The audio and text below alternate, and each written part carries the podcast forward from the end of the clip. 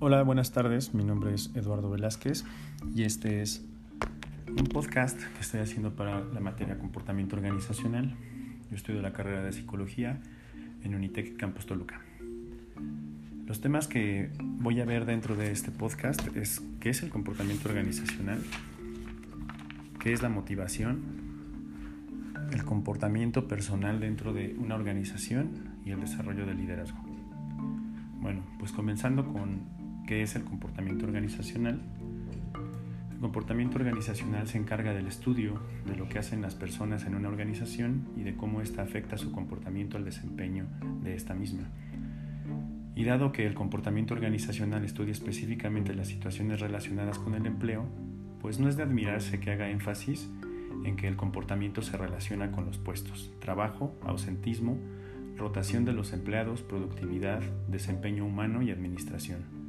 Hay un acuerdo creciente en los componentes o temas que constituyen el campo de estudio del comportamiento organizacional. Aún existe mucho debate sobre la importancia relativa de cada uno.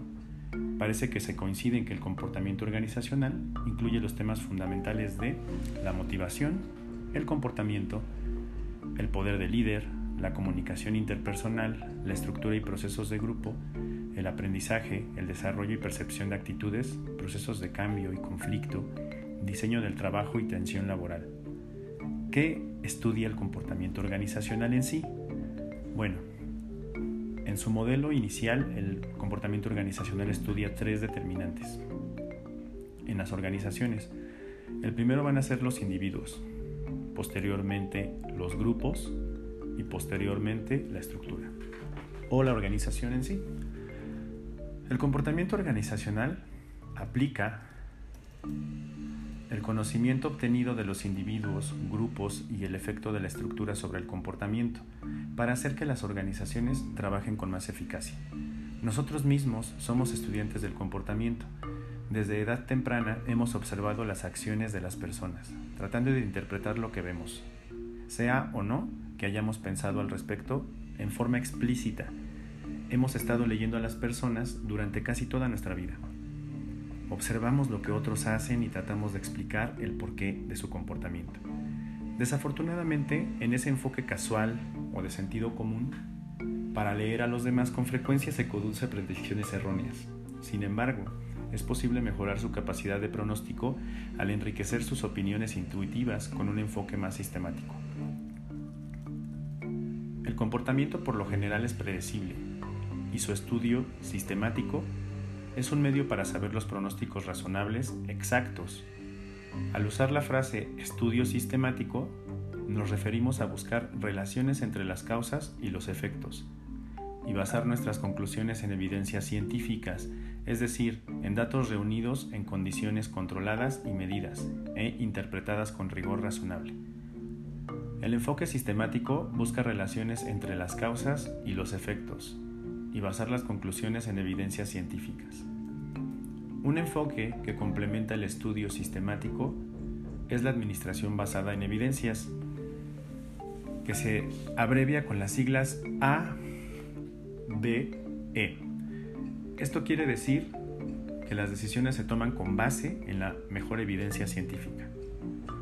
Aunque, en algunos casos las decisiones de administración aún no se toman con aún se toman con poco estudio sistemático o de evidencias. Las consecuencias de basarse en la intuición empeoran el hecho de que tendemos a sobreestimar la exactitud de lo que creemos que sabemos. Una encuesta reciente reveló que el 86% de los directivos pensaba que su organización trataba bien a los empleados. Sin embargo, solo el 55% de estos percibía que eran bien tratados.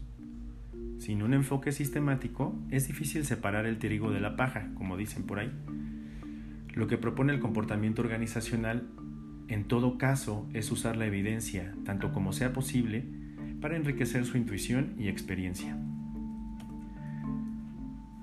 El comportamiento organizacional, para su conformación, va a apoyarse de ciertas ciencias que intervienen comportamiento organizacional es una ciencia del comportamiento aplicada que se conforma de las aportaciones de cierto número de disciplinas, también del comportamiento. Las áreas predominantes son la psicología, psicología social, sociología y antropología. Como se verá, en las contribuciones de la psicología han ocurrido sobre todo en nivel individual o micronivel del análisis, en tanto que las otras disciplinas han ayudado a la comprensión de los conceptos más amplios, tales como los procesos de grupo y la organización. Cada una de estas ciencias va a tener una contribución y una unidad de análisis. Por ejemplo, la psicología, su contribución va a ser el aprendizaje, la motivación, la personalidad, las emociones, percepción, capacitación, eficacia del liderazgo, satisfacción en el trabajo, toma de decisiones individual, evaluación del desempeño, medición de actitudes, selección de personal, diseño del trabajo, estrés en el trabajo. Y esto solamente es la unidad de análisis el individuo, también en la psicología social. Y su contribución va a ser el cambio del comportamiento, cambio de actitud, comunicación, procesos de grupo, toma de decisiones en grupo, comunicación, poder, conflicto, comportamiento intergrupal. Aquí la psicología social ya también tiene que ver como con lo individual, pero también con lo grupal. La sociología, su contribución va a ser la teoría formal de la organización, tecnología organizacional, cambio organizacional y cultura organizacional. Esto ya va a ser en los grupos. Y la antropología, su contribución van a ser los valores comparativos, actitudes comparativas, análisis e intercultural, cultura organizacional, ambiente organizacional y el poder. Esto de la antropología ya va a estar más enfocado a la organización como tal o a la empresa. Y todo esto va a generar como producto el estudio del comportamiento organizacional. Como nos podemos dar cuenta, estas ciencias son de vital importancia para el estudio del comportamiento organizacional.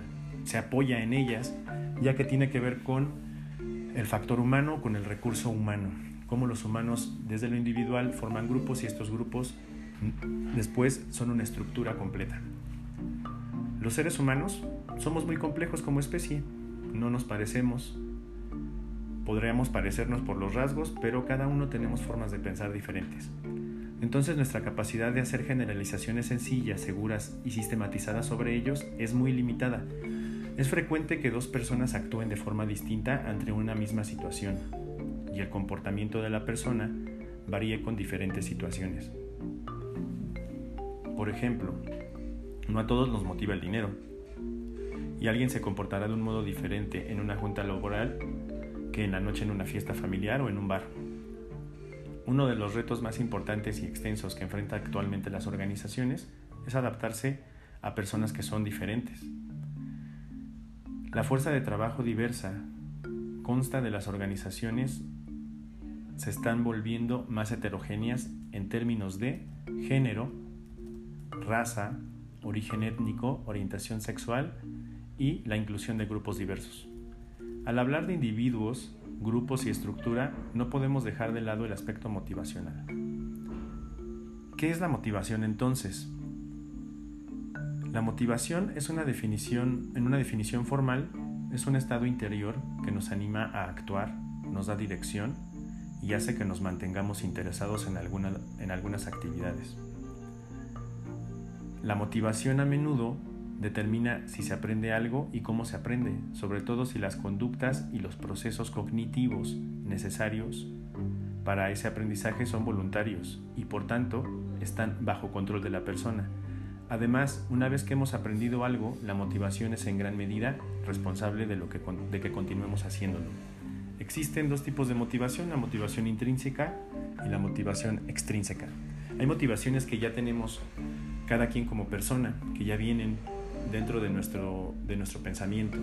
Eso sería lo intrínseco, algo que viene dentro de nosotros. Y lo extrínseco va a ser aquello que nos motive, ajeno a nosotros, pero que nos haga querer seguir adelante. El aspecto motivacional será una un parteaguas para que un individuo, grupo u organización sea eficiente.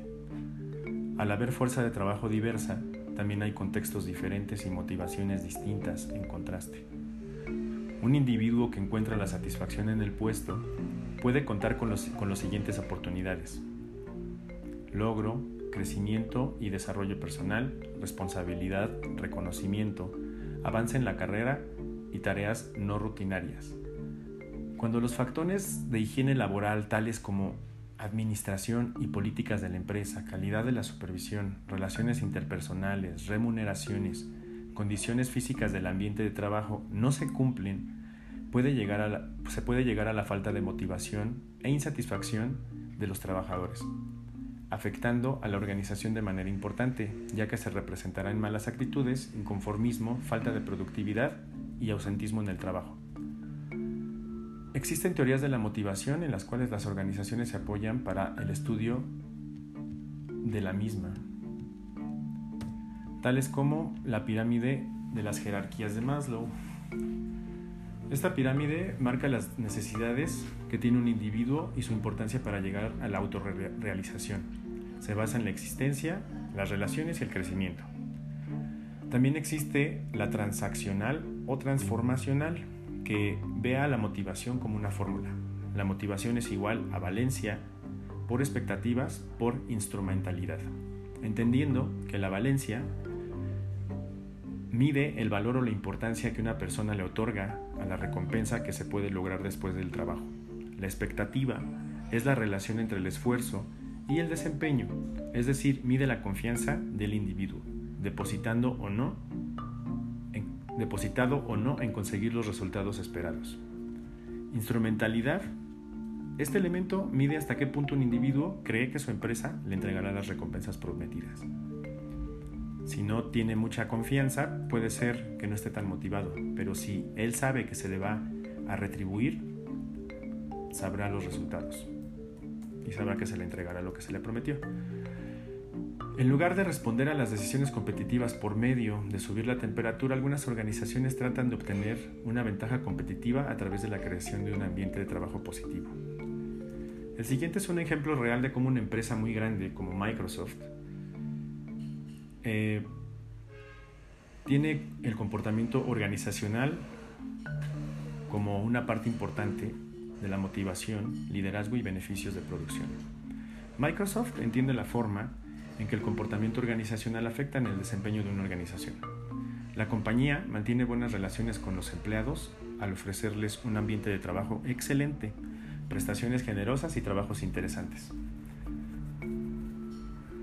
En la sede corporativa de Microsoft hay expuestas más o menos 4.500 obras de arte contemporáneo. Esto da impulso e importancia a los artistas actuales, a la generación de arte y rodea el espacio con una esencia artística y estética. Esto, a la vista, puede generar mucha comodidad a la hora de trabajar, estar rodeado de arte. Otras prestaciones que tiene esta empresa para sus empleados son el ballet parking, servicio de lavandería, entrega de abarrotes a domicilio y comidas que se entregan a domicilio también. Esto ayuda a que los trabajadores se concentren en su labor totalmente. En Microsoft, la lealtad y productividad de los empleados son elevadas lo que contribuyó a que los ingresos de la compañía se incrementaran a 44 mil millones de dólares desde su fundación en 1975. Comportamiento personal en el ámbito laboral. Aquí al hablar de individuos, grupos y organización como tal, también apoyándonos en las ciencias de la psicología, la psicología social, la sociología y la antropología, como vimos anteriormente, no podemos dejar de lado que cada persona es un mundo, que cada uno tenemos un determinismo distinto. Entonces, va a haber un comportamiento personal que va a afectar o que se va a ver reflejado en el ámbito laboral. Los trabajadores perciben que cada día el trabajo invade sus vidas personales y esto pues no les gusta obviamente. Por ejemplo, hay estudios recientes que sugieren que los empleados quieren labores que les den flexibilidad en la programación de su labor de tal manera que administren mejor los conflictos trabajo-vida. De hecho, hay, hay, evidencias que indican que actualmente para un empleado la prioridad del balance entre las demandas del trabajo y las de la vida es mayor que las de seguridad en el trabajo. Además, es probable que la siguiente generación de trabajadores tenga preocupaciones parecidas. La mayoría de estudiantes de bachillerato y universidad afirman que una meta importante en su carrera es lograr balancear su vida personal con el trabajo. Desean tener una vida como también un trabajo. Las organizaciones que no ayudan a que su personal equilibre su trabajo con su vida encontrarán cada vez más difícil reclutar y conservar a los empleados más capaces y motivados. Los miembros de las organizaciones enfrentan con mayor frecuencia dilemas éticos, que son situaciones en las que se requiere que se defina que se definan entre una conducta correcta o una incorrecta. Por ejemplo, deberían dar aviso si descubren que la compañía en la compañía se efectúan actividades ilegales? ¿Deben acatar órdenes con las que no estén de acuerdo? ¿Deben reportar una evaluación de desempeño inflada para un trabajador que no les agrada si saben que ésta salvará el empleo de aquel? ¿Deben hacer política en la organización si los ayuda a avanzar en su carrera? Nunca ha habido una definición clara de lo que constituye un comportamiento ético apropiado y, en años recientes, la línea que separó lo correcto de lo indebido se ha vuelto aún más tenue. Los empleados miran a las personas que los rodean involucrarse en prácticas carentes de ética. Funcionarios electos son sentenciados por falsear sus cuentas de gastos o aceptar sobornos.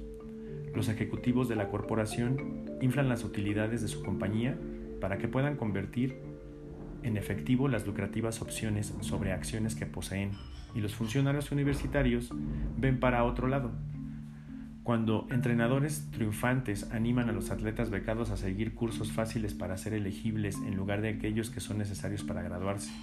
Cuando se ven acorralados, se oye a estas personas dar excusas como, ah, pero es que todos lo hacen. Hoy en día se tiene que aprovechar cada ventaja. El que no tranza no avanza. Esa es muy famosa aquí en México. Puede causar asombro, entonces que los empleados expresen que tienen menos confianza y cercanía en la administración y que cada día estén menos seguros sobre lo que constituye un comportamiento ético apropiado en sus organizaciones? Pues yo creo que sí. De aquí a que el comportamiento, el comportamiento personal dentro de una organización va a ser muy importante para el desarrollo o para la productividad de una empresa. Si la empresa se maneja o maneja un esquema de valores adecuado, tiene un organigrama que sea visible para todos los trabajadores, genera confianza y saber ver la foto de quien nos manda tener en contacto con sus jefes, ya sea una comida, eh, almorzar juntos, compartir ideas, esto va a generar que el personal vaya más confiado al trabajo, no trate de ocultar cosas, y todo sea más transparente en el proceder. Para esto es muy importante la figura, una figura que forma parte muy importante de las empresas va a ser un líder. A continuación, pues el desarrollo del liderazgo. Un líder o dirigente social le corresponde una amplia gama de tareas que debe desarrollar constantemente. La experiencia que va logrando en su gestión nos demuestra que muchas de estas tareas y responsabilidades las impulsa sin tener elementos teóricos o de formación académica. Más bien su aprendizaje y conocimientos se forman en la práctica, con estilo y gestión propia, diferenciándose entre cada uno de los líderes. Para llegar a ser un líder efectivo, lo primero es asumir que podemos mejorar y necesitamos cambiar algunos aspectos de nuestra conducta. Y lo segundo es tener la voluntad y la motivación para hacerlo. Al reunir ambas condiciones, estamos en vía de llegar a ser líderes más efectivos. Un líder efectivo debe ser capaz de reconocer que sus prácticas recurrentes también puede haber incompetencias y que puede ser un mejor líder día a día y aprender de los demás. Un líder efectivo es capaz de lograr metas aprovechando al máximo los recursos de la organización, trabajo, materiales y recurso humano. El verdadero líder va a ser como una especie de vocero o expresión visible de la voluntad colectiva. La posición del líder no es ningún privilegio especial del cual disfrutar. El líder implica una verdadera responsabilidad, ser creíble a partir del ejemplo dado. No puedes exigirle a tus trabajadores que hagan algo que tú, con tu ejemplo, no has demostrado saber hacer. El concepto de líder o liderazgo, bueno, pues va a ser la relación entre las personas, es de influencia mutua. O sea, lo que una persona diga o haga en una relación cara a cara va a influir positivo o negativamente en él o los otros. Cuando una persona es capaz de influir con sus ideas u opiniones en un número importante de personas, podemos decir que estamos frente a un líder. El líder se define como aquella persona que usa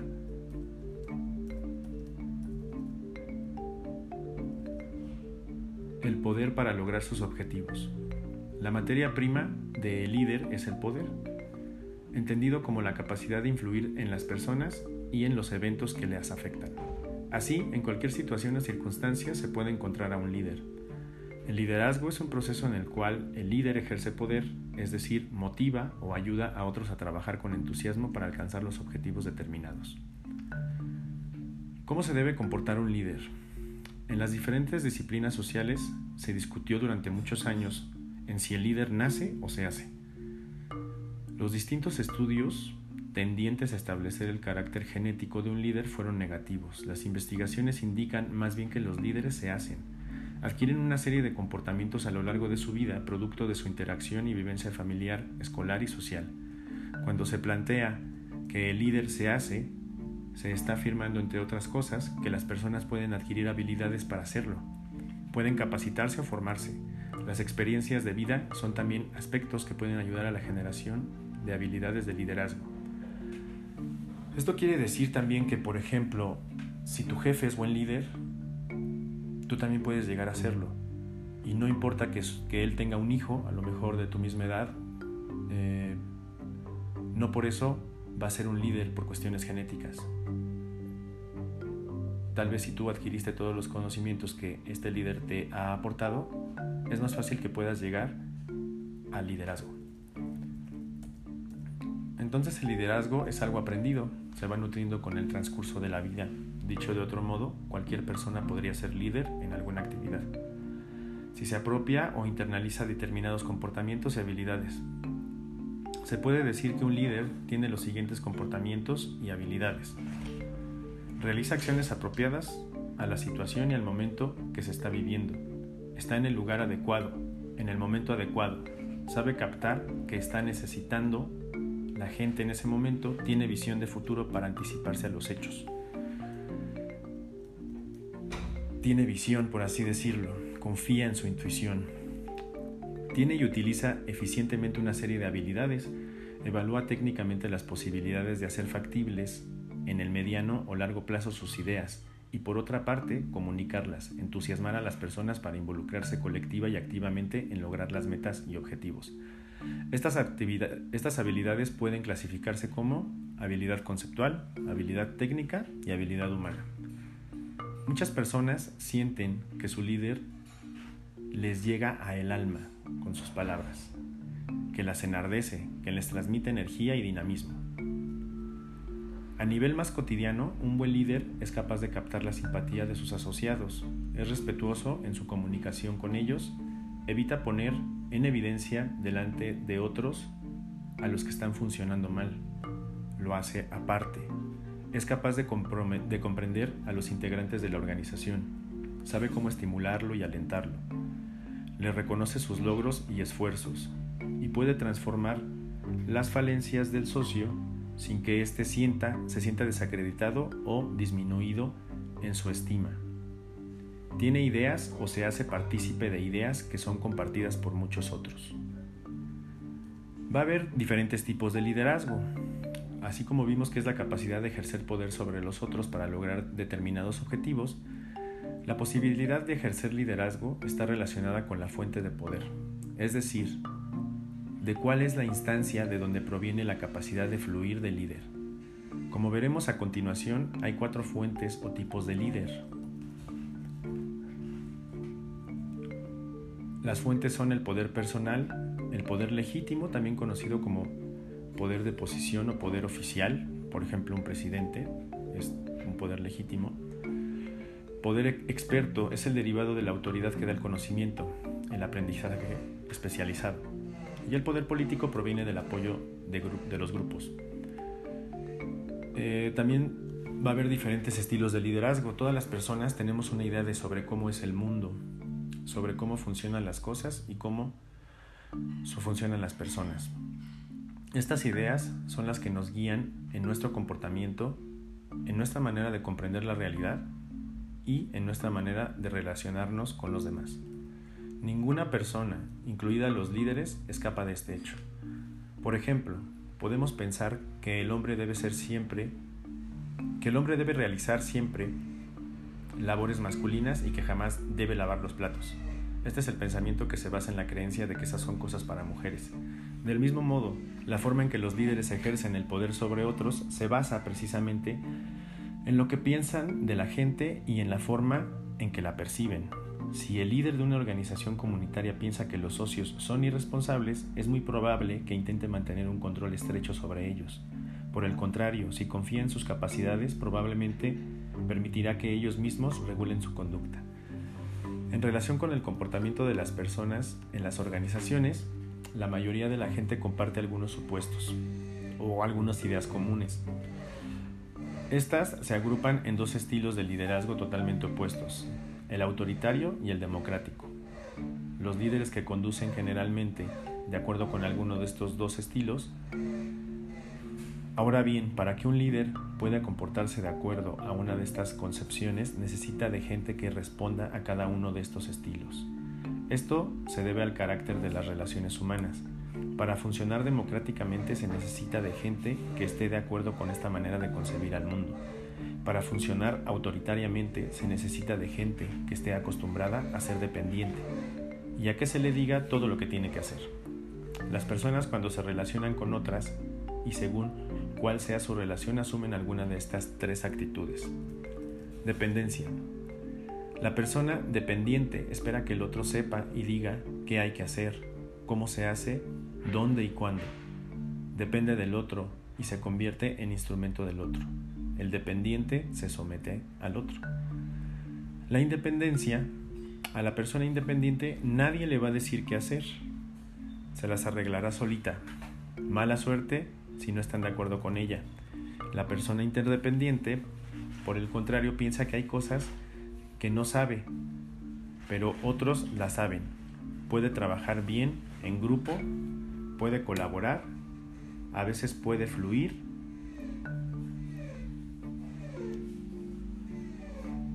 o influir en nosotros y otras veces serán nosotros los que influyan en él.